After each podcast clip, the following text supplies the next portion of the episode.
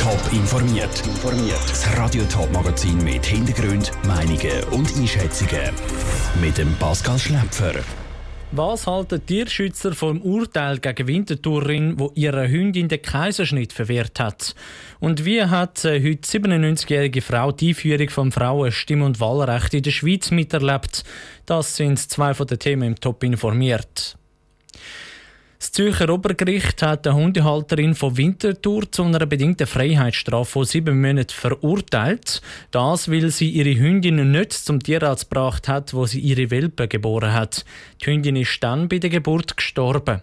Ob Tierschutzorganisationen die Strafe gerecht finden, im Beitrag von der Selling Reising. Für das Obergericht Zürich ist klar, die Hündin hat vor ihrem Tod mehrere Stunden lang unter starken Schmerzen gelitten. Schlussendlich ist sie dann gestorben, weil ein Welpen festgesteckt ist. Die Hundehalterin hätte die Pflicht gehabt, die medizinische Versorgung sicherzustellen. Sie ist darum zu einer bedingten Freiheitsstrafe von sieben Monaten verurteilt worden. Das ist viel zu wenig, findet Celine Schlegel von Animal Rights Switzerland.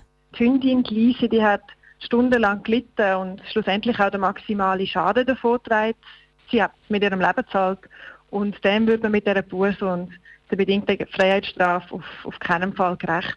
Besonders tragisch sei der Fall von dieser Hündin, weil es sich um eine züchtete Bulldogge handelt. Die können wegen der Eindruck der Schnauze sowieso fast nicht schnaufen. Und sie können auch nicht richtig gebären, nicht auf natürliche Art und brauchen den Kaiserschnitt, sondern man überzichtet den Tier dann auch noch den Kaiserschnitt zu verwehren und qualvoll verändern zu lassen. Ja, das ist einfach der Gipfel von der Ausnutzung und es ist schlimm, weil Lapidar in der Schweiz mit so etwas umgeht. Die Organisation Animal Rights Switzerland verlangt darum, dass der Bund die Kantone beim Vollzug vom Tierschutz mehr unterstützt, weil viele Fälle würden nach wie vor versanden oder unter den Teppich gekehrt werden.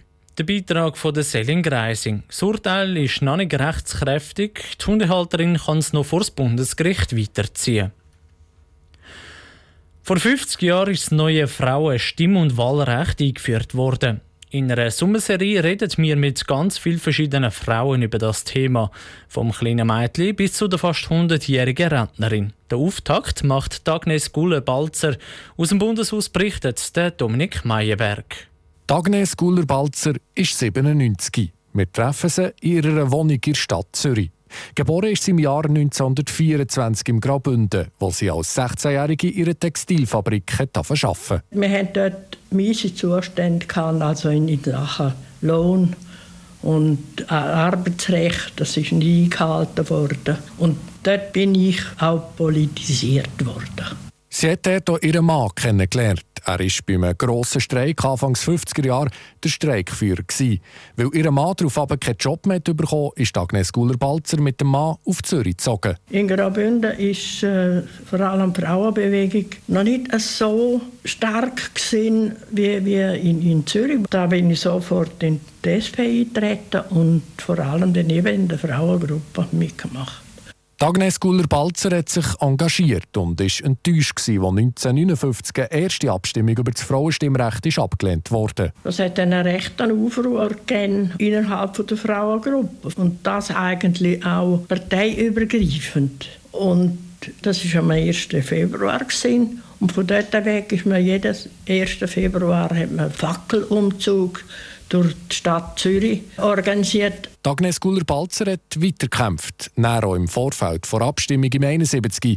Aber die Männer auf der Straße davon zu überzeugen, sei nicht einfach gewesen. Sie hat sich einen Haufen Sachen anhören Es heisst, wir brauchen keine Hühner im, im Regierungsrat. Sie hat die Alben mit diesem Satz geantwortet. Gückel hab's genug. Ein wichtiger Tag war der Marsch auf Bern, eine grosse Demonstration auf dem Bundesplatz, wo ein Haufen Frauen aufgerüttelt haben.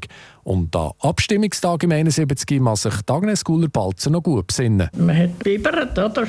Denkt, also diesmal muss es, sonst, sonst gehen wir auf Barrikaden, oder? Also, man war dort sehr kampfbereit. Gewesen. Der Kampf auf der Straße war entscheidend, ist Agnes Guller-Balzer überzeugt.